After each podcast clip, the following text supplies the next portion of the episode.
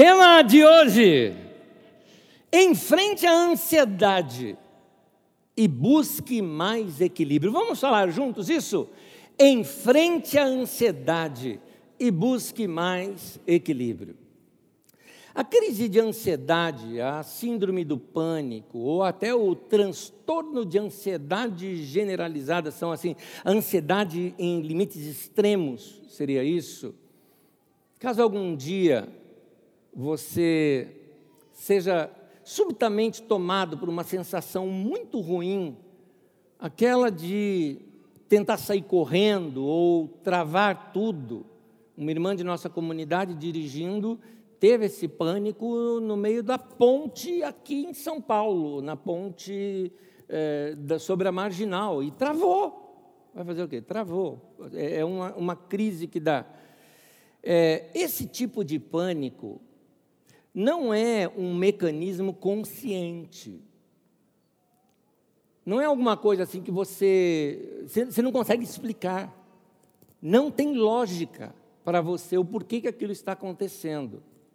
Por quê? Ele é decorrente de alguns mecanismos automáticos que existem no nosso cérebro.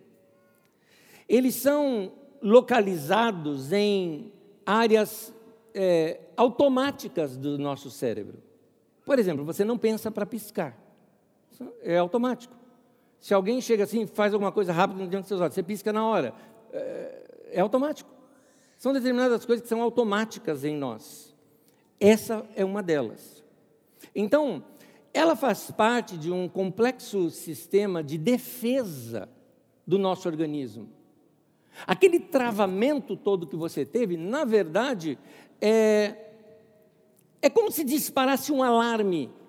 Sabe, igual é, passa em filme, em bancos ou lugares assim, disparou o alarme e aquelas portas de ferro começam a fechar, aquelas grades, não é? é caem e fecham. É um alarme interno e o seu corpo travou por causa daquilo.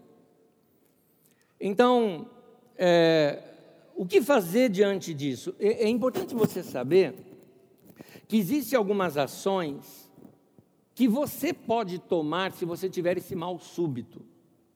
Isso que eu estou passando aqui, eu não estou inventando. Eu peguei com médicos.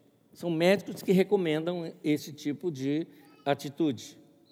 E a primeira delas que eu queria te recomendar, e a primeira, inclusive em ordem mesmo, essa é a primeira que eu recomendo você fazer, é orar. Primeira coisa, orar. Sabe por quê? Porque na oração, você já deve ter percebido isso, a oração ela tem uma técnica de relaxamento na oração. É, as pessoas, às vezes, que não são cristãs, elas falam, não, você precisa relaxar no momento, pensar em alguma coisa. Por isso eu já estou te indicando, ore. Até porque você precisa orar, porque naquela hora é o momento em que você se sentiu sozinho e travado num cubículo. Então, um cubículo mental, né? Você travou, parece que não tem mais nada do teu lado e você travou. Pois bem, ao você orar, você sente que você não está sozinho. Igual uma criança desesperada chorando à noite e vai lá o pai e fala: o papai está aqui, o papai está aqui. É essa sensação do pai está aqui que você sente na oração. A outra ação é completamente física. E Deus nos deu também habilidades físicas e práticas físicas importantes. Nós temos práticas físicas que a gente sempre tem que fazer todos os dias. Você já se alongou hoje? Deveria. Já viu gato acordando? Né?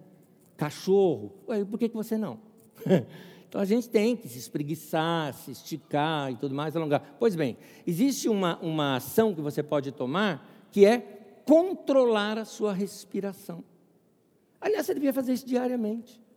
Sabe, prática de respiração? Para durante o dia ali por um minuto e. Dá aquela. Só pode fazer agora, é gostoso. Né?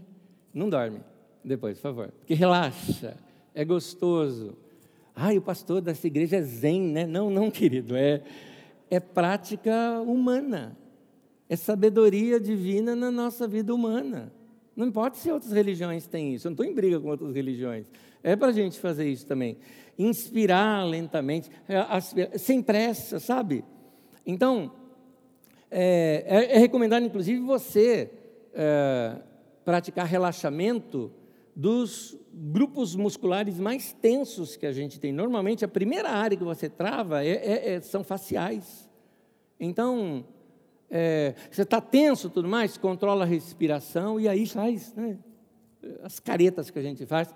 Vai relaxar, depois relaxa o ombro, né, relaxa os braços, relaxa o corpo, as pernas, vai relaxando. Esse momento é importante para você. É, sentir, sabe o quê? Que você está de novo no domínio do seu corpo. É essa sensação que vai passar. Espera aí, eu me controlo. Eu tenho controle da situação. Ah, um terceiro passo é você procurar, isso rapidamente, um lugar ah, agradável. Ou seja, um lugar mais arejado. Sai, tá, você está ali, é pânico porque você está no lugar fechado? Sai, vai para um lugar arejado, de preferência vista mais aberta, né? A roupa está muito apertada, solta um pouquinho, né? Tá de, eu ia falar japona, né? Jaqueta, né? É, aperta, abre, dá, dá uma relaxada para você ficar bem. E por último, passa a pensar de modo lógico. Você, aquilo tudo é emocional. Há uma outra área sua que é a sua razão. É momento de você colocar sua razão. É, é, a matriz do pânico é o medo, e um medo incontrolável. Então, quem já passou por um ataque de pânico sabe muito bem o que eu estou falando. Então, nesse momento é difícil conter os pensamentos. Por isso que eu dei aqueles passos antes, é, que já é para evitar piores pensamentos. Então, os pensamentos piores, quais são esses pensamentos piores? Ah, medo de morrer, é, o medo de perder o controle, é, aquela certeza maluca de que algo ruim vai acontecer, é, é, ou aquela certeza de que, não, eu estou mal, ninguém vai me entender e vai achar que eu estou inventando essas coisas. Passa isso. Se eu conto para alguém, vão pensar que é frescura minha, que não vão me entender, que vai falar: o que, que é isso? Para com isso. Você não quer ouvir isso. Então, esse medo todo, então, é, você passa a controlar depois que você faz tudo isso. Então, eu eh, tem alguns pensamentos que a gente pode usar para alimentar a nossa mente. Um deles, a constatação. A constatação que isso é só um ataque de pânico no qual eu não tenho controle, mas vai passar. É uma constatação. Isso vai passar. Um outro, a fé. A fé, nada vai me acontecer de mal. É uma coisa assim, eu estou aqui, mas vai passar. Outro, a coragem. Eu já passei coisas piores e sobrevivi. Vou sobreviver a essa também. Enfrenta nesse momento. Nota que no tema de hoje eu falo enfrente a ansiedade. Enfrente nesse momento. E aí use o poder da lógica a seu favor. Então, você é, comece a pensar, raciocinar, isso vai passar. Um dos maiores problemas nesse momento é o medo, porque a gente sempre acha que o medo é diabo, o medo é demônio, você sabia que não?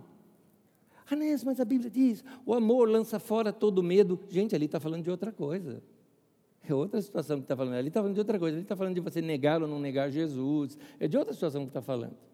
O medo é algo humano. E quem criou o ser humano? Deus.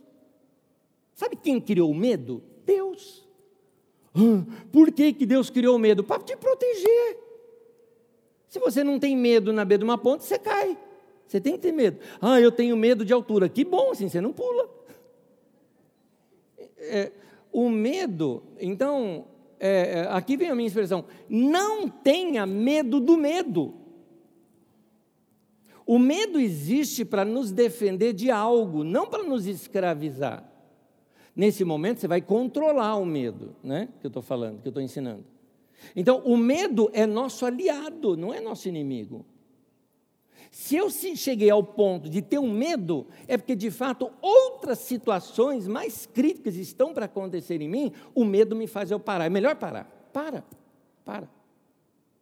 Igual eu costumo dizer, sentiu paz, tudo bem, vai, mas sentiu medo, para, trava, dá um tempinho. Usa o medo ao seu favor. Então, quando você tem medo de ser mais cauteloso, você se organiza melhor, Medo é natural, foi Deus que criou, é uma fonte de proteção para nós. E por último, isso aqui é importante, note, tudo isso que eu falei é paliativo. O que é paliativo? Primeiro, socorros. É no momento.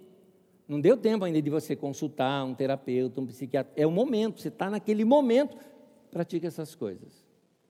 Passou, venceu, chega em casa, procura lá numa lista boa, uma boa recomendação, é, procure um especialista competente.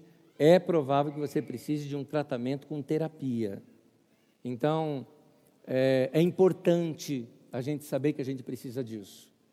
Se eu quebro o braço, eu vou num terapeuta que vai me ajudar a recuperar aquele braço quebrado.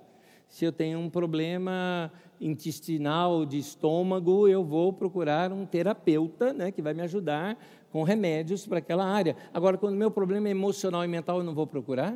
Procura sim. Não é falta de fé isso não, meu irmão. Tá?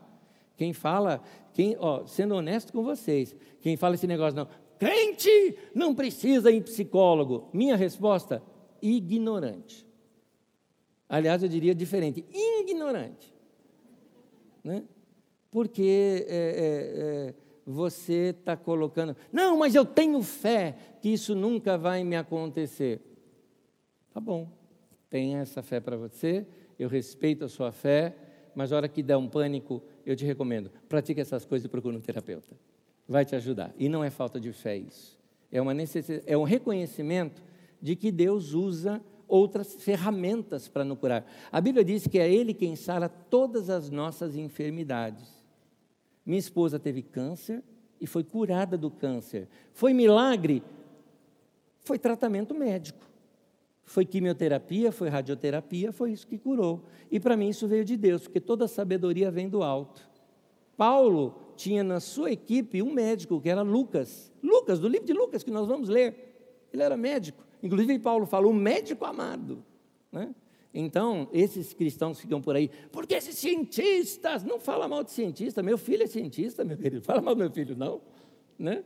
Então, é, é, a ciência não é contra a fé, não é, ela não é contrária à fé, ela é simplesmente um paralelo à fé. É como dois trilhos de trem que se ajudam, a fé e a ciência são importantes. Então vamos nos cuidar. Então, tema de hoje: enfrente a ansiedade e busque mais equilíbrio. Já que já deu para você entender o tema, vamos ler o texto. Lucas capítulo 12, versículo 22 ao 31. O texto, eu estou usando as duas versões tanto a, a, a, revista atualizada de Almeida, quanto a nova versão internacional, e eu fiz uma mescla em alguns textos de algumas delas, tá? Vamos lá. A seguir dirigiu-se Jesus a seus discípulos, dizendo: Por isso vos advirto, não andeis ansiosos pela vossa vida. Olha Jesus falando de ansiedade. A vida é mais importante do que a comida, e o corpo mais do que as roupas. Uma pausa aqui grande, o grande problema naquele tempo era a questão do que comer ou o que vestir. Eu diria, quais são os seus problemas hoje? O que é que hoje te traz ansiedade? Nós estamos em São Paulo. Eu acho que a nossa crise não é tanto o que comer e o que vestir, mas temos outras crises. E essas crises são compreensíveis. Seja o que for, você substitui no texto aí para você. Continue. Jesus diz então: olha o que Jesus propõe. Observem os passarinhos. Não semeiam, nem colhem, não têm armazéns, nem celeiros, contudo Deus os alimenta. E vocês têm muito mais valor do que as aves. Quem de vocês que, por mais que fique ansioso, pode acrescentar uma hora que seja a sua vida? Visto que vocês não podem sequer fazer uma coisa tão pequena, por que ficar ansioso com o restante? Observem como crescem os lírios eles não trabalham, nem tecem, contudo eu lhes digo que nem Salomão, em todo o seu esplendor, vestiu-se como um deles. E se Deus veste assim a erva do campo, que hoje existe amanhã é lançada no fogo, quanto mais vestirá vocês, homens de pequena fé. Não busquem ansiosamente o que comer ou beber, não fiquem ansiosos com isso, pois o mundo pagão é que corre atrás dessas coisas. Pagão é sem Deus. Mas o Pai sabe que vocês precisam delas. Busquem, pois, o reino de Deus, e essas coisas lhes serão acrescentadas. Algumas frases que eu quero lembrar vocês aqui nesse texto. Jesus diz: Não andeis ansiosos. Ah, É interessante que ele fala: não andeis. Ou seja, isso pode acontecer comigo uma vez ou outra. Se você uma hora ou outra se sentir ansioso, não é pecado. Mas Jesus falou para não ficar ansioso. Jesus não falou não fique ansioso. Ele falou não ande ansioso. Percebeu a diferença? Que isso não seja uma constância na sua vida. Relaxa. É o que Jesus vai ensinar aqui para nós. É o que ele vai ensinar. Ele vai ensinar como a gente vence essa ansiedade. A crise pode vir, você não espera. Não é sinal de que você está longe de Deus. Se você está tendo problemas emocionais, psicológicos ou algo parecido, meu irmão, não significa que você é fraco na fé. Não significa isso. Jesus trata isso como normal. Quando ele fala não andeis ansiosos, significa que uma hora ou outra pode pintar uma ansiedade na gente. Aí ele mostra o que fazer. Primeira constatação de Jesus que ele fala: a vida é mais importante. Ele citou isso no texto. Porque algumas pessoas pensam, ah, eu vou me matar. Querido, não se mata. Ah, mas eh, eu vou me matar porque uh, não consigo mais viver sem aquela pessoa que me abandonou. Ué, mas o mundo pode dar volta, isso tudo pode mudar. Como é que eu vou saber? Ué, fica vivo para ver, se morrer não dá. É isso que Jesus está dizendo. A vida é mais importante. Outra coisa, ele fala: observe os pássaros, observe os lírios do campo. É interessante, sabe o que Jesus está ensinando? Porque quando a gente está ansioso, a gente vive um mundo daquela ansiedade. Quando você está ansioso, você só fala daquilo. Você foi abandonada ou foi abandonado, né? pela sua mulher, você o tempo todo, ah, mas porque ela, ela não vai voltar, é porque ela, eu não consigo viver sem ela. Jesus está falando, tira a cabeça desse buraco igual de avestruz, embora isso aqui é mito, tá? Mas tudo bem, no desenho é verdade. Então, tira a cabeça do buraco um pouco, vai ver, vai, vai ver passarinho. Vai ver. É interessante, vai ver os lírios do campo, ou seja, vai passear, vai andar, sai fora da cidade, vai ver verde, mata, vai, vai, vai ver beleza, coisa linda, olha que coisa linda. E ele fala assim: Deus cuida dessa coisa tão linda que depois seca e, e é, é, morre. É, ele não vai cuidar de você? Então, Jesus está tá ensinando a gente. Percebe esse detalhe? É, eu estou aqui, ó, enfiado no meu buraco, trancado dentro da minha casa. Jesus falou: olhe os passarinhos. O que, que você tem que fazer para olhar passarinho? Levantar a cabeça, olhar para cima, olhar para outros lados. Jesus está ensinando isso. Muda o seu foco. Comece a olhar mais a vida. E é interessante que mais adiante Jesus chama a gente de homens de pequena fé, homens e mulheres, é homem no sentido genérico aqui, tá? Homens de pequena fé. Por quê? Ele está dizendo o seguinte: se Deus faz isso para você que tem pequena fé, sabe o que ele está querendo dizer? Eu não dependo da tua fé. Ai, mas eu preciso ter mais fé para vencer isso. Jesus falou: não, não, não precisa ter mais fé. Sabe por quê? Porque Deus é bom. Deus vai fazer isso por você com fé ou sem fé.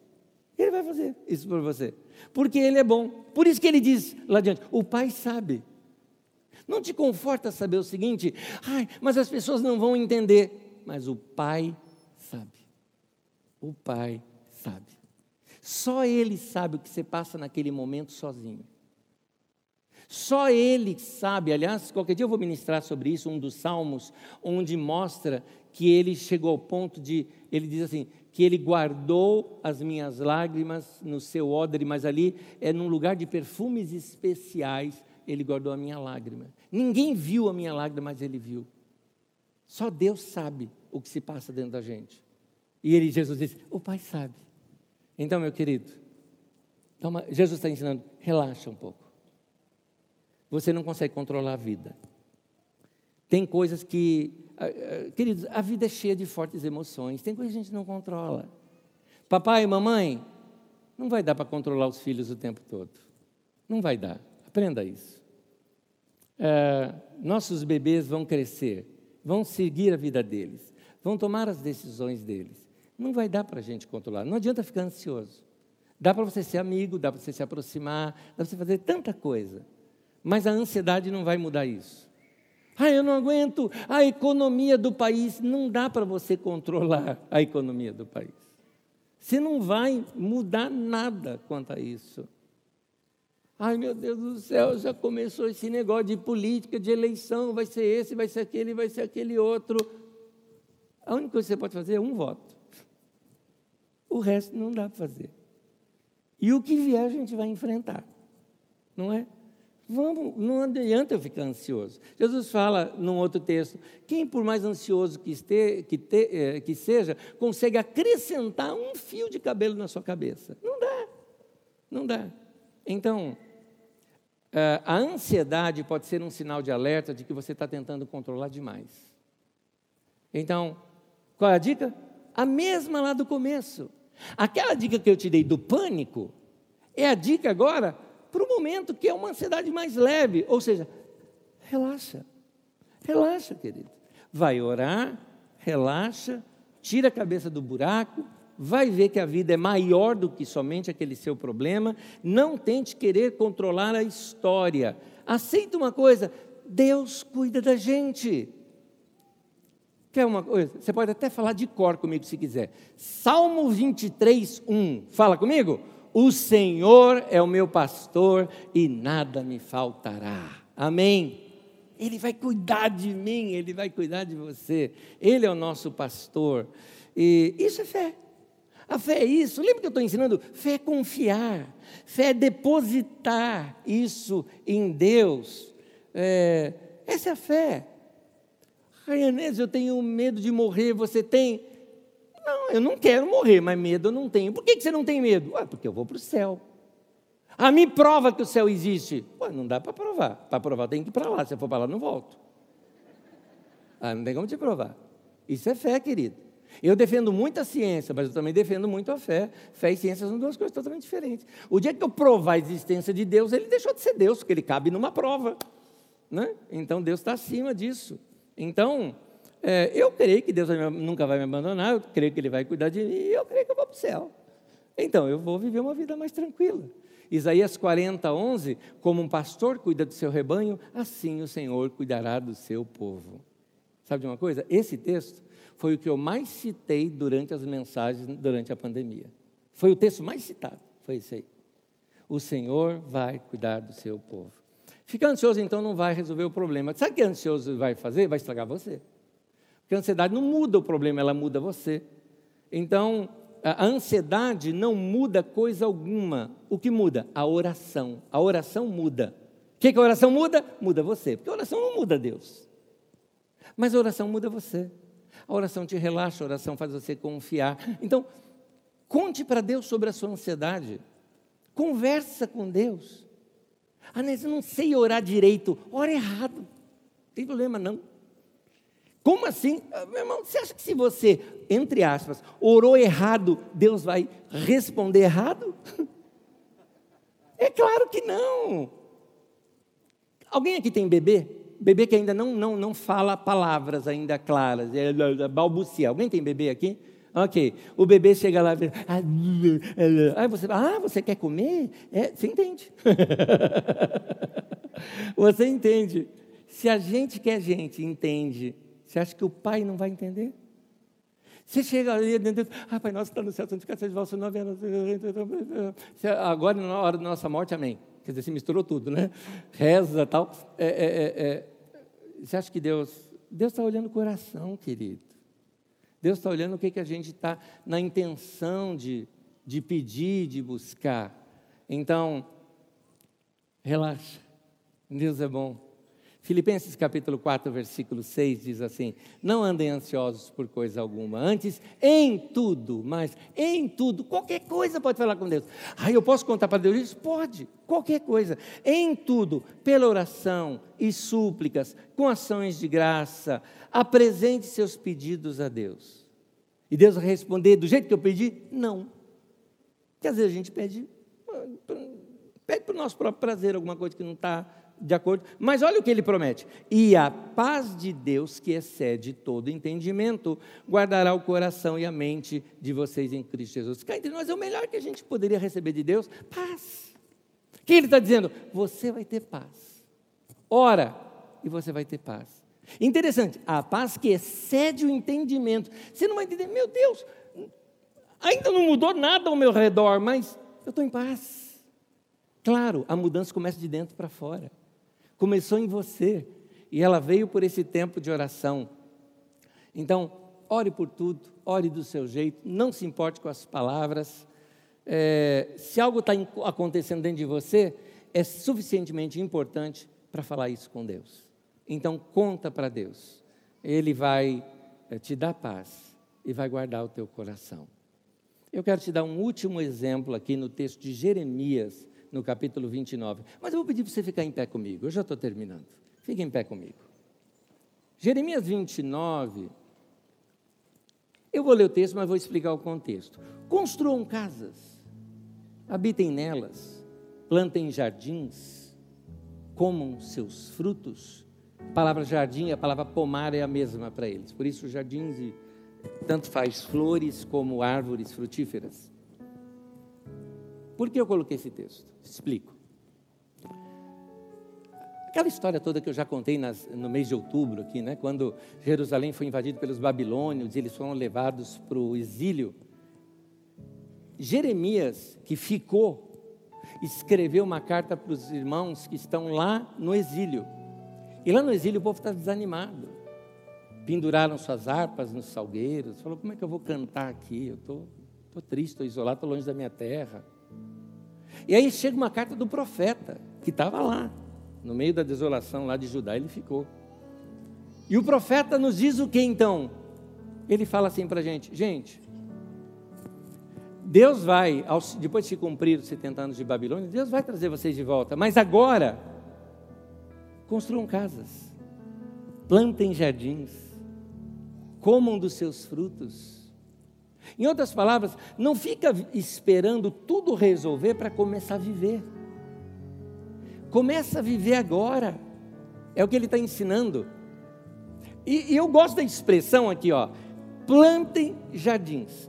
Duas coisas. Primeiro, ele fala: construam casas. Ou seja, não morem em barraca, não, de qualquer jeito. Ah, não, porque um dia Deus vai nos trazer de volta. A gente pode levar 50 anos isso. Não, não, não, não.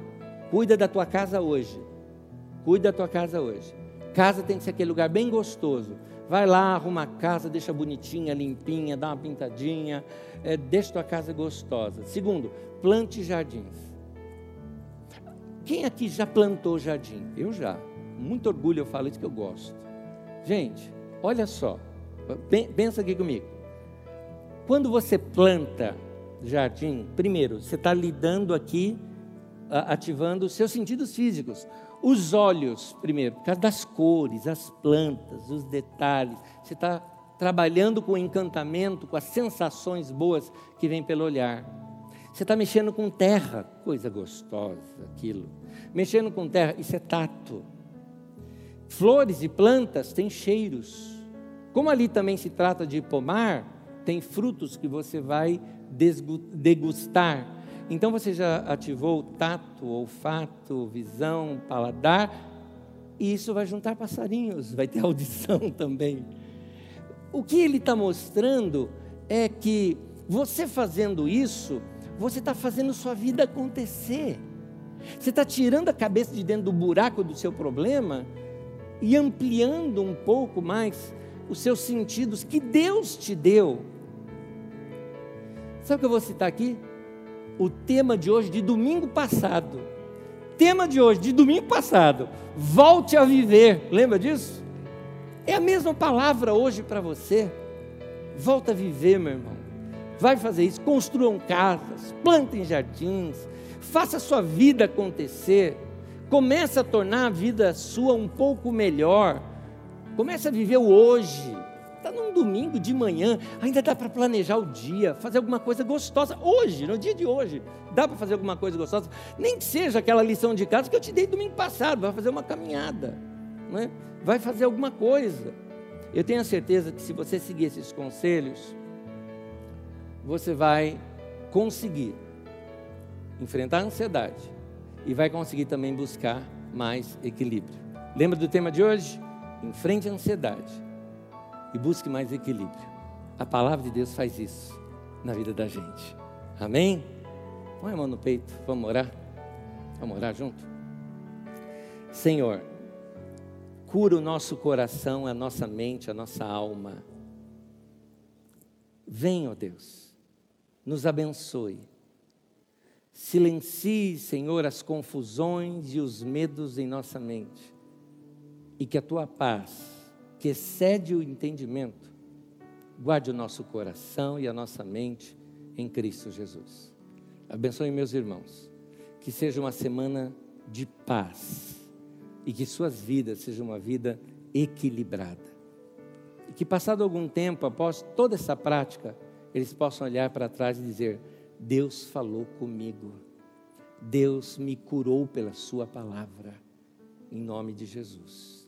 Amém e amém. Meu irmão, minha irmã, a palavra de Deus, diz o texto bíblico, é poderosa para curar, salvar a nossa alma. Seja curado, seja abençoado, vai ter uma vida boa, porque Deus é bom e Ele quer que você experimente o melhor dele também.